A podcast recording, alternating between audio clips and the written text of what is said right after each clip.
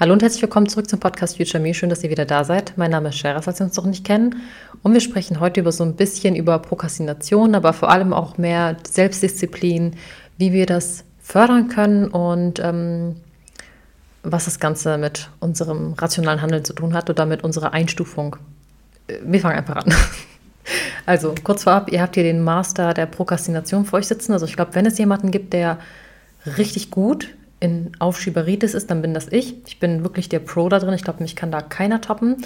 Ähm, und ich habe das auch mein Leben lang wirklich immer gut gewuppt bekommen. Ich war immer jemand, der alles bis auf den letzten Drücker aufschiebt und dann erst umsetzt, bis nichts mehr geht. Bis alles vorbei ist, bis ich weiß, ich habe jetzt noch drei Stunden Zeit bis zur Prüfung und dann ziehe ich jetzt durch und lerne. Hat eine ganze Weile in einem Kapitel meines Lebens gut funktioniert. Ich bin damit immer gut durchgekommen, aber irgendwann kam natürlich auch der Zeitpunkt, wo das nicht mehr funktioniert hat, wo ich mir ähm, andere Methoden suchen musste, weil ich gemerkt habe, okay, auf die Art und Weise, wie ich durchs Leben gehe, ecke ich schon mehr oder weniger an. Oder ich mache mir selber das Leben unnötig schwer. Kennt jeder, der guten Prokrastination ist. Und das war nicht immer so. Also wenn ihr die Folge euch anhört über mein Leben, da hört ihr auch, dass ich eigentlich jemand bin. Ich bin durchaus dazu in der Lage, Disziplin zu haben. Und das ist auch das Erste, was ich euch mit auf den Weg geben kann. Ähm, es hat ganz viel mit unserem Selbstbild zu tun. Das heißt, das, was wir uns über uns selbst sagen und das, was wir uns täglich beweisen. Wenn ich als Beispiel morgens schon aufstehe und logischerweise die Sätze, die in meinem Kopf sind, das, was in meinem Kopf vor sich geht, das ist alles auf der Grundlage der Vergangenheit. Das, was schon war. Und die Vergangenheit hat mich gelehrt, ich bin ein Mensch, der unpünktlich ist. Die Vergangenheit hat mich gelehrt, ich bin ein Mensch, der nicht zuverlässig ist. Oder ich bin ein Mensch, der immer auf den letzten Drücker lernt. Dann ist es das, was ich mir über mich selbst erzähle, die ganze Zeit. Und natürlich ist es immer so, dass unser Kopf versucht, alles irgendwie zu belegen oder Beweise zu finden für das, was schon existiert. Das heißt, wenn ich diesen Glaubenssatz habe, ich bin doof, dann stehe ich morgens schon auf und gehe so durch die Welt und denke mir dann so, ah, warte mal, wo ist ein Beweis, dass ich wirklich doof bin? Genauso ist es in Prokrastination. Das heißt, wenn ich mir über mich selbst mal sage, ich bin jemand, der prokrastiniert, ich mache alles auf den letzten Drücker, ich habe mein Leben nicht unter Kontrolle, dann versuche ich mir das unterbewusst die ganze Zeit zu beweisen. Das ist der erste Punkt, den ich euch mit auf den Weg geben kann. Macht euch so ein bisschen mal Gedanken darüber, was sagt ihr eigentlich über euch selbst den ganzen Tag? Ähm, und da habe ich bei mir gemerkt, eigentlich stimmt das gar nicht, was ich mir sage, weil es gab durchaus diese Phase in meinem Leben, die jetzt nicht positiv war, vor allem die der Essstörung, aber in der Zeit war ich sehr wohl sehr diszipliniert, also mehr als diszipliniert und ich habe mir auch bewiesen, dass ich Dinge durchziehen kann, ähm, wenn ich sie möchte. Also vielleicht liegt es viel mehr an meiner Einstellung zu den Dingen oder dass ich vielleicht keine Struktur habe. Ähm, und ich komme jetzt mal, wo wir gerade beim Thema Struktur sind, mal so ein Stück weit auf das Thema weibliche, männliche Energie, weil ihr wisst ja, in diesem Podcast rede ich relativ häufig darüber oder ich versuche auch die Dinge aus diesem Blickwinkel zu sehen. Die weibliche Energie, das heißt die Energie der, der Vision, die Energie der Fantasie, die Energie von ähm, Intuition vor allem, sie kann erst, die findet erst dann Raum zu expandieren oder sich zu zeigen, wenn sie einen sicheren Rahmen hat. Das heißt, warum ist das denn so, dass wir sagen, in Beziehungen sollte zum Beispiel, wenn man in einer gesunden Dynamik lebt, der, der, eine Partner diesen Rahmen übernehmen, damit die Beziehung sich entfalten kann. Weil ohne diesen sicheren Rahmen können wir uns gar nicht richtig fallen lassen. Das heißt, das Erste, was ich realisiert habe, war, Moment mal, dadurch, dass ich die ganze Zeit prokrastiniere und eigentlich keinen Rahmen habe, bin ich aber auch nicht mehr kreativ wirklich dazu in der Lage, mich fallen zu lassen, weil ich so viele andere Dinge im Kopf, weil gar keine Struktur da ist. Das heißt, ja, die weibliche Energie ist das Chaos. Das heißt aber nicht, dass ihr in einem Chaos leben müsst und euer Kopf Chaos sein muss. Im Gegenteil, wenn ihr einen, eine Struktur erschaffen habt, wenn ihr eine Struktur habt, wenn der Rahmen da ist, dann kann alles andere sich viel besser entfalten. Und ich habe dann realisiert, okay, ich glaube, das war im Studium irgendwann, und da hatten wir, ähm, da ging es um verschiedene Menschen, die die Welt durch ihre Art und Weise verändert haben. Es war Management ne, und das Fach war, glaube ich, auch, ich glaube, ähm, Personalmanagement. Nee, es, es, ging um Management, also Manager an sich und was es für Konzepte erschaffen wurden. Da gibt es auch zum Beispiel dieses 7S-Modell von McKinsey. Sagt jetzt vielleicht nicht jedem etwas, aber das sind so verschiedene Konzepte, die entwickelt wurden von Leuten, die halt verschiedene Unternehmen beobachtet haben. Und da gab es ein Modell, ich weiß leider nicht von wem das Modell ist. Ähm, das ist das, ich glaube, Vier-Phasen-Modell, so nannte sich das. Und das hatte irgendeiner meiner Kommilitonen vorgetragen. Ehrlicherweise bei diesen Vorträgen hat nie jemand zugehört. das war einfach nur, okay, wir müssen präsentieren und dann hat jeder seine Präsentation gehalten, aber die meisten haben nicht zugehört. Die meisten haben gefühlt geschlafen.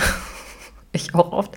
Oder ich habe mich auch manchmal geschminkt im Studium. Also ich war nicht sehr, sehr aufmerksam. Bei dem Fach war ich immer sehr aufmerksam. Das war eins der Fächer, was mich super fasziniert hat und was ich sehr spannend fand, weil ich finde, dass es auch ganz viel von Psychologie hat, auch Menschen führen und so weiter. Ich finde, es hat ganz, ganz viel mit äh, mit Menschenkenntnis zu tun. Deswegen mochte ich das Fach. Und dann hat er das vorgetragen und dann ging es darum, ähm, dass eigentlich jede Tätigkeit oder jede Aufgabe, die anfällt, in vier Phasen unterteilt werden kann. Es gibt dann die erste Phase, in der ist eine Aufgabe zum Beispiel zwar wichtig, aber die ist nicht dringlich. Das ist dann Phase A. Und dann gibt es eine Phase B, da ist die Aufgabe wichtig und sie wird dringlich und so weiter. Und dann gibt es Phase 4, wo eine Aufgabe schon überfällig ist ähm, und aber vielleicht auch unwichtig ist. Also man konnte jede, jede Aufgabe verteilen in eines dieser Felder. Ich habe es jetzt nicht komplett auf dem Schirm, aber ich versuche euch das rauszusuchen und vielleicht ähm, mache ich darüber dann nochmal einen TikTok oder so. Auf jeden Fall war es das erste Mal, dass ich das habe wow, also dieser Mensch, der dieses Modell entwickelt hat, der hat mein Leben studiert, weil alles, was ich mache, ist im Bereich C. Und C war wirklich so super wichtig und super dringend. Und da fange ich erst an zu arbeiten. Das heißt, Aufgaben, die im Bereich A oder B sind, die gucke ich mir nicht mal an. Die sind gar nicht wichtig für mich, weil die beachte ich nicht. Die sind für mich noch nicht relevant genug. Erst dann, wenn sie in Schublade C kommen, sind sie wichtig. Egal, ob das Rechnungen sind, die überwiesen werden müssen, egal, ob das ein Treffen ist, was ich organisieren muss oder ein Projekt, was ich organisieren muss. Ich habe alles in der ersten Phase C gemacht. Ihr könnt euch vorstellen, wie stressig mein Leben in dieser Phase war. Das war auch zu dieser Zeit kurz nach meiner Essstörung, kurz nach meinem, meiner Depression und so weiter. Das heißt, mein Leben war noch wirklich das Chaos an sich. Ähm, und ich dachte so, du bist so eine Versagerin, du hast dein Leben einfach nicht unter Kontrolle. Während ich so diese Gedanken hatte, war mir schon klar, dass das nicht sinnvoll ist, so mit sich zu sprechen. Aber zu dem Zeitpunkt war ich eher so Richtung negatives Mindset als positives Mindset. Ähm, und dann habe ich aber gedacht, okay, warum versuchst du es nicht mal? Warum versuchst du nicht mal deine Aufgaben? Weil er hat natürlich auch die Lösung dazu gebracht in dieser Präsentation. Habe ich gedacht, okay, das hört sich voll spannend an. Warum versuchst du nicht mal dieses, diese Technik, die man eigentlich im Management anwendet? Äh, ich glaube, Projektmanagement war das ähm, warum versuchst du das nicht mal auf dein Leben anzuwenden und jede Aufgabe, die du hast, in eine dieser Schubladen einzuordnen und dann organisierst du dein Leben danach. Das fiel mir anfangs super schwer und dann habe ich aber angefangen, Prioritätenlisten zu arbeiten. Das heißt, ich hatte dann Prio 1, Prio 2, Prio 3 und wenn dann zum Beispiel eine Aufgabe von Prio 2 nicht erledigt wurde an dem Tag, konnte ich sie beruhigt auf den nächsten Tag verschieben, weil sie war noch gar nicht Prio 1. Ähm, und dementsprechend war das dann so, dass ich immer erst die Punkte abgearbeitet habe, die wirklich relevant waren. Weil ich bin jemand, wenn ich arbeite, mir fällt es sehr, sehr schwer, Struktur zu behalten. Ich, mir hat mal jemand zu mir gesagt, dass es durchaus sein könnte, dass ich ADHS habe, aber mir ist das gar nicht so wichtig, irgendwas zu labeln, weil ich komme durch mein Leben, ich bin glücklich in meinem Leben, also warum soll ich irgendwas labeln? Ähm, weil ich wirklich das Gefühl habe, mein Kopf ist so eine mehrspurige Autobahn. Also es ist wirklich so, dass ich oft von Aufgabe zu Aufgabe hüpfe, ohne dass eine Aufgabe abgeschlossen wurde. Also ich, mir fällt es super schwer, bei einer Aufgabe zu bleiben und diese bis zum Ende durchzuziehen, ohne hin und her zu schwanken zwischen den Aufgaben. Ähm, oder dass ich auch zum Beispiel bei bestimmten Aufgaben, die mir nicht sehr lieb sind, die überspringe ich gerne, so lange, bis sie bei Bereich C sind schon wieder. Und da gibt es auch diese Methode Eat the Frog first oder Eat the Frog einfach nur. Das, es gibt ein Buch dazu. Und da geht es darum, dass man die unliebsamen Tätigkeiten direkt am Anfang machen sollte. Ich fand das Hörbuch aber unglaublich langweilig. Ich konnte mir das gar nicht, ich konnte mir das gar nicht zu Ende hören. Ähm, aber die Technik macht schon durchaus Sinn, weil es heißt eigentlich nichts anderes, als wie erst die Arbeit, dann das Vergnügen, also die schlimmste Aufgabe zuerst zu machen. Ich finde jetzt nicht, dass das ein Thema ist, was für mich ein ganzes Buch braucht, weil es irgendwie etwas ist, was man sowieso im Alltag integriert. Aber ich werde euch jetzt mal ein paar Tipps an die Hand geben, die mir geholfen haben. Also vor allem war es erstmal meine Selbstkommunikation. Das war der erste Punkt, an dem ich angesetzt habe. Ich habe zuerst mit mir selber ganz anders gesprochen. Ich habe mir bewusst gemacht, ich bin ein disziplinierter Mensch, ich bin ein ordentlicher Mensch, ich bin ein Mensch, der sein Leben unter Kontrolle hat. Ähm, ich habe Struktur in meinem Leben und das habe ich mir bewiesen, indem ich diese Listen geführt habe. Weil jeden Tag, wenn ich auf diese Listen geguckt habe, habe ich einen Beweis dafür gehabt, für das, was ich mir sage. Und das ist der Tipp Nummer zwei. Die Dinge, die ihr euch sagt, die müsst ihr euch im Alltag beweisen. Es bringt euch überhaupt nichts. Also bitte lebt nicht Delulu. Wenn ich euch einen Tipp geben kann, beherzigt das bitte nicht, weil ihr macht es damit schlimmer, als es ist. Wenn ihr euch eine Welt ausdenkt, aber jeden Tag Gegenbeweise in der Realität liefert, bringt es überhaupt nichts. Es bringt vielleicht kurzfristig etwas, aber langfristig wird es nicht, nie, zu, keiner positiven Veränderung führen. Das heißt, ich habe dann gleichzeitig mit dieser Veränderung, die ich im Kopf geschaffen habe, für eine Veränderung in meiner Realität gesorgt. Und das habe ich gemacht, indem ich für jeden Glaubenssatz eigentlich auch gleichzeitig eine, eine neue Gewohnheit implementiert habe. Das heißt zum Beispiel bei dem, ähm, ich habe Struktur in meinem Leben, war mir klar, okay, gleichzeitig dazu werde ich jetzt aber auch Struktur in mein Leben bringen mit diesen Listen. Wenn ich mir jetzt jeden Tag sage, ich bin eine Top-Sportlerin, ich bin super sportlich und dann gehe ich ins Fitnessstudio und ich kann keine zwei Liegestütze, dann sorgt das nur für, für Frustration. Das bringt mir überhaupt keinen Mehrwert. Also habe ich meine Sätze auch immer wieder angepasst dem, was ich in meinem Leben verändere. Und das ist schon Tipp Nummer zwei, also eine Gewohnheit gleichzeitig zu implementieren. Tipp Nummer drei, den ich euch geben kann, ist wirklich, schafft einen Rahmen. Schafft einen Rahmen, wo ihr merkt, dass ihr arbeiten könnt. Und ähm, da hat mir vor allem auch das Buch damals geholfen mit dem, ich glaube, Tiny Habits. oder die 1%-Methode. Das sind beides Bücher, die ich euch sehr ans Herz legen kann, wenn ihr damit Konflikte habt. Warum? In diesen Büchern werden ganz viele verschiedene Beispiele gebracht ähm, für Techniken, wie man Dinge verbessern kann oder dass man vielleicht auch Gewohnheiten, die man ablegen möchte, sich erschweren sollte. Also zum Beispiel, wenn ich die Gewohnheit habe, ich bin pausenlos am Handy, dann sollte ich mein Handy so unerreichbar für mich machen, dass es mir schwer fallen würde, diese Gewohnheit fortzuführen. Und das heißt zum Beispiel, dass wenn ich dann sage, ich möchte abends nicht am Handy sein, müssen wir jetzt gar nicht unterteilen, gut oder schlecht, ob man es macht oder nicht, ist jetzt, sei es mal dahingestellt. Aber ihr wollt diese Gewohnheit nicht mehr haben. Dann würde ich das Handy nicht mehr neben meinem Bett platzieren, sondern ich würde mir vielleicht einen, einen Wecker holen, also einen Wecker, den ich hinstellen kann, und das Handy in einer Schublade aufbewahren im Flur zum Beispiel. Weil so erschwert ihr euch, dass ihr rausgeht aus dem Raum und ans Handy geht. Das ist dann zum Beispiel eine Möglichkeit, wie man so etwas vermeiden kann. Und bei Prokrastination war es bei mir zum Beispiel so, dass vor allem das Arbeiten am Handy war für mich ganz, ganz schwierig. Ich habe durch ähm, meine Tätigkeit natürlich, und das war halt auch vor allem auf Social Media aktiv zu sein oder auch die Social Media Kanäle von unserem Unternehmen und so weiter oder die Kundenchats und so weiter, die wurden mir auch alle am Handy angezeigt, auch auf meinem privaten Handy. Wisst ihr, was ich gemacht habe? Ich habe alle Apps deaktiviert. Ich habe weder Zugang zum Online-Shop meinem Handy aus, noch Zugang zum Kundenchat, dass ich irgendwas kontrollieren kann, ob die Mitarbeiter alles richtig machen. Ich bekomme keine E-Mails auf mein Handy. Ich habe all diese Apps deaktiviert. Und am Anfang ist es mir so schwer gefallen, aber ich habe das gemacht, weil sie mich abgelenkt haben. Das heißt, meine eigentliche Tätigkeit als Geschäftsführerin mit meinem Partner zusammen ist ja Money-Making Activities. Das heißt, meine Haupttätigkeit sind alles Tätigkeiten, die direkt mit dem Umsatz zu tun haben. Das heißt, das Marketing, aber auch die Produktentwicklung, das sind Dinge, die meine Aufmerksamkeit fordern, die kein anderer machen kann im Unternehmen. Das Lager kann auch jemand anders machen. Die ähm, Sachen wie einen Kundenchat beantworten, da muss ich Vertrauen in meine Mitarbeiter haben oder auch meine Assistentin, die das macht. Das heißt, um da die Kontrolle abzugeben, was es auch eine Sache war, die, die irgendwie mit der Prokrastination zusammenhing, die mich dieses kranke Kontrolle behalten, ähm, habe ich mir diese Aufgabe so schwer wie möglich gemacht, indem ich diese Apps deaktiviere. Das heißt, ich konnte dann nicht einfach kurz mal in den Shop gucken, ob da irgendwelche Nachrichten sind oder irgendwas. Ähm, und das ist der Tipp, den ich euch geben kann. Macht euch solche Dinge, die euch davon abhalten, produktiv zu werden, so schwer wie möglich. Während diese Apps nicht mehr da waren, gab es auch keine permanenten Benachrichtigungen auf mein Handy. Das heißt, wenn ich dann am Arbeiten war, zum Beispiel ein Video geschnitten habe oder Content produziert habe für die Seiten oder sonstiges, war ich nicht abgelenkt. Ich war nur am Arbeiten.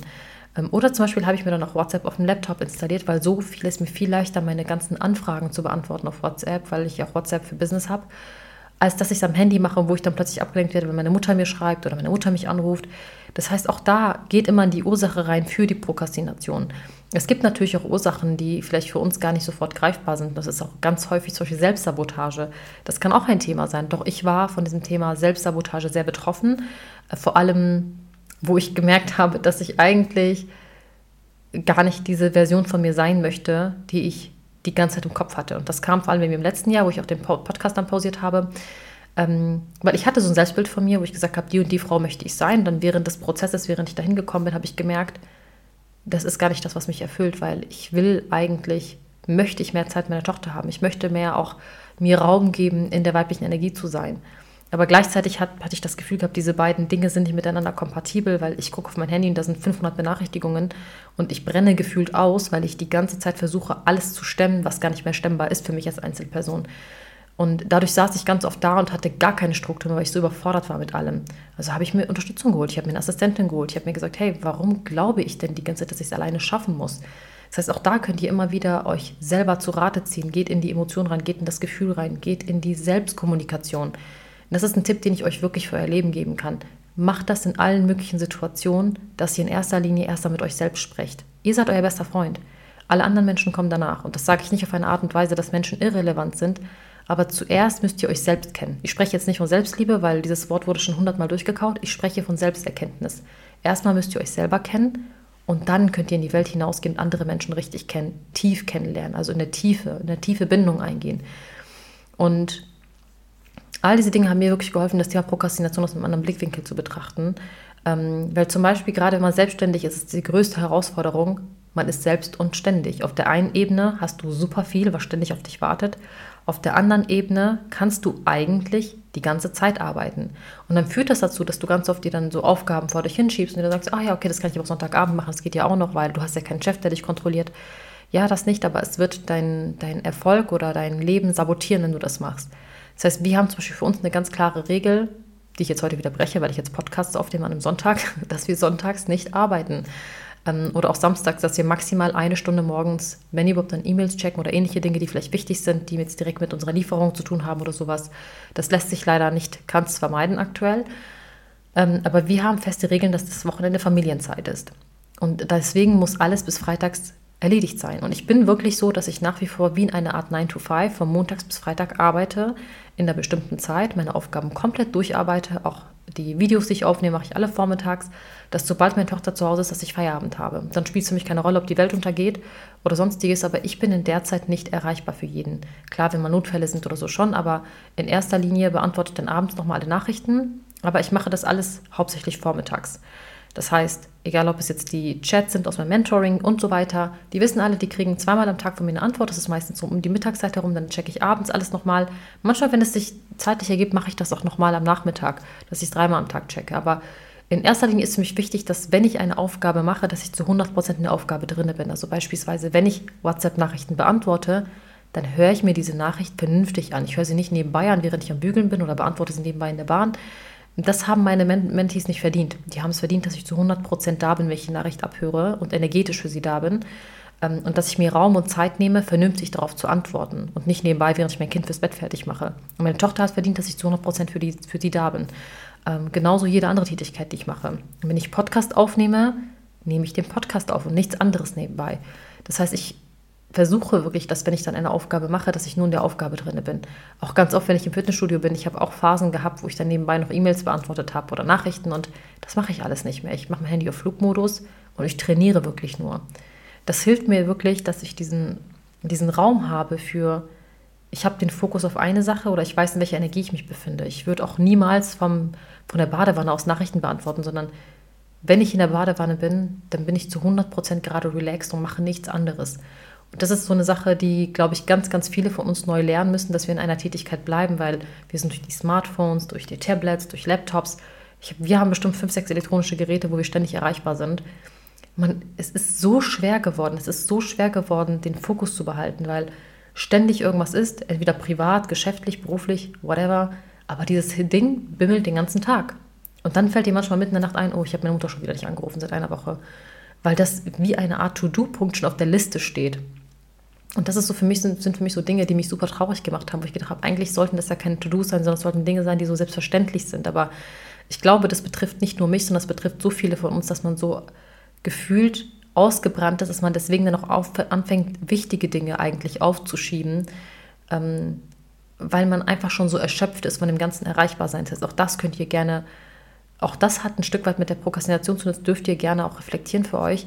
Inwieweit hat eure Prokrastination vielleicht damit zu tun, dass ihr ständig verfügbar seid, weil ihr nicht Nein sagen könnt? Also bei mir war das zum Beispiel ein wesentlicher Bestandteil, dass ich auch versucht habe, Nicht-Mentees in irgendeiner Form zu helfen. Das ist wundervoll und das ist auch ähm, wunderschön, dass so viele Menschen sich mir anvertrauen. Aber ich habe auch da gelernt, für mich eine Grenze zu ziehen, weil das macht man nicht ohne Grund, dass man vielleicht für eine Dienstleistung wie Mentorings Geld nimmt, weil genau das schützt einen davor. Wenn ich versuche, jedem zu helfen, der Unterstützung gerade braucht, dann habe ich gar keine Energie mehr in irgendeiner Form für mich selbst.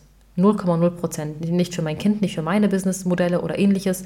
Und selbst so ein Podcast, den ich kostenlos mache, wo ich dann wirklich drei, vier Stunden in der Woche investiere, wofür ich nichts bekomme im, Gegenzug quasi, auch das fordert meine Energie. Und da muss die Energie da sein. Das heißt, auch wenn ich das schon mache, gebe ich schon einen Anteil von mir die ganze Zeit einfach so den Menschen mit an die Hand. Und zu versuchen, all diesen Anforderungen oder Ansprüchen gerecht zu werden, auch das kann dazu führen, dass wir dann anfangen, auf der anderen Ebene andere wichtige Dinge aufzuschieben. Deswegen bin ich doch wirklich so, dass ich sage, ich ähm, mache mir auch für den Monat bestimmte Dinge, die für mich Priorität haben, alles andere kommt danach. Und da ist zum Beispiel mein Podcast, ist etwas, was ich vollkommen ehrlich kommuniziere. Das steht bei mir zum Beispiel relativ weit hinten auf der Liste, weil das nichts ist, wo ich sage, das muss aber gemacht werden. Andernfalls leidet das Unternehmen oder mein Kind oder andere Menschen.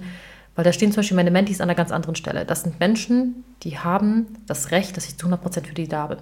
Und wenn ich im Zweifel mein Kind krank ist oder ähnliches, dann weiß ich genau, das hat Vorrang, die Calls haben Vorrang vor dem Podcast. Weil das sind Menschen, die haben Geld dafür bezahlt, damit ich für sie da bin. Und das haben sie auch verdient, dass ich dann da bin. Oder genauso auch meine Mitarbeiter. Das sind Menschen, die haben verdient, dass ich da bin. Was nicht bedeutet, dass auf der anderen Ebene andere Menschen es nicht verdient haben, wie meine Podcast-Zuschauer. Aber das ist nichts anderes, als Dinge zu priorisieren und sich klar zu machen, dass wir uns nicht ausbrennen. Wenn ich das nicht tun würde, dann würde ich konstant das Gefühl haben, ich muss funktionieren, ich muss funktionieren, ich muss funktionieren, egal was passiert. Und das möchte ich mir nehmen, dieses Gefühl. Dieses Gefühl will ich in irgendeiner Form so gut es geht kompensieren. Deswegen unterteile ich auch Tätigkeiten oder Anforderungen, die ich an mir selber stelle, auch in Prioritäten, dass ich mir klar mache, ich muss nicht immer auf, auf allen Ebenen funktionieren. Ähm, zu guter Letzt würde ich noch gerne den Punkt mit aufgreifen, ähm, ja, Prokrastination in Beziehungen oder in Freundschaften, weil auch das so ein Punkt ist, den ich ganz stark beobachte. Und das kann zum Beispiel auch sein, dass, ähm, ja, wenn man sich so Beziehungen anguckt, dass zum Beispiel der Mann so einen Heiratsantrag ständig aufschiebt oder dass Geschenke aufgeschoben werden oder vielleicht Dinge zusammen zu erleben. Und da kann ich euch nur sagen, wenn eine Sache für euch nicht relevant genug ist, dass ihr sie aus freien Stücken tut, dann ist sie euch nicht wichtig genug. Deswegen auch da redet euch das nicht schön, wenn euer Partner sich zum Beispiel nie Zeit freischaufeln kann, mit euch etwas zu verbringen. Dann steht ihr auf der Prioritätenliste einfach nicht weit oben. Und wenn ihr das nicht hinbekommt, Zeit mit euren Kindern zu verbringen, mit eurem Partner oder mit eurer Mutter oder sonst wem, dann stehen diese Dinge nicht sehr weit oben auf eurer Liste. Und deswegen handhabe ich das auch wirklich so, dass ich mir sage, all dieser Erfolg, egal ob der Podcast, egal ob der berufliche Erfolg, das würde mir alles nichts geben im Gegenzug, wenn ich nicht dafür die Menschen hätte, die ich in meinem Leben habe. Und deswegen stehen diese Menschen bei mir sehr weit oben. Und ich glaube, das ist auch so eine Haltung, die ganz wenig Menschen teilen, ähm, weil wir in so einer Gesellschaft leben, wo jeder gerne erfolgreich sein möchte, jeder möchte gerne etwas erreichen. Und ich glaube, das sind sehr, sehr schöne und wunderbare Ziele, aber wir dürfen niemals vergessen, diese andere Seite weiter mitzunehmen, die uns Menschen auf der anderen Seite ausmacht. Und ähm, für mich sind Freundschaften oder Beziehungen zu Menschen, die ich pflege, die sind unglaublich wichtig für mich. Und das sind für mich vor allem auch Dinge, wo ich sage, dass würde kein Geld der Welt ersetzen. Das Gefühl, was mir zum Beispiel meine Schwester geben kann, wenn ich kurz mit ihr telefoniere oder was meine Mama mir geben kann oder das Gefühl, was mir meine Tochter geben kann, äh, wenn sie mich bei Memory besiegt hat. Das sind Dinge, die kann kein Geld der Welt ersetzen, doch keinen Erfolg ersetzen oder auch keine Anerkennung ersetzen, die ich im Außen finde, weil es etwas ist, was im Inneren stattfindet. Also auch solche Dinge findet man bei mir auf der Prioritätenliste, wo ich für mich wirklich ganz klare Grenzen ziehe. Also auch Grenzen ziehen hat etwas mit Prokrastination zu tun. Also bevor ihr Grenzen ständig in zwischenmenschlichen Beziehungen zieht, zieht auch mal Grenzen bei euch selbst, wo ihr sagt, bis zu dem Punkt erlaube ich mir dies und das, aber darüber hinaus nicht. Und so könnt ihr wirklich einen gesunden Rahmen in eurem Leben schaffen. Ich hoffe, das hat euch ein bisschen geholfen. Das war jetzt das Thema Prokrastination aus einem etwas anderen Blickwinkel. Ähm, mir hat es damals sehr geholfen. Ich versuche wirklich dieses Modell für euch rauszufinden und dann werde ich das mal hochladen oder vielleicht ein Video dazu machen, weil es für mich wirklich mindblowing war, dass jemand quasi mein Leben studiert hat. Aber das war es in erster Linie für heute. Ich danke euch fürs Zuhören. Ich danke euch, dass ihr wie immer da wart. Und ich freue mich auf die nächste Folge. Bis dann.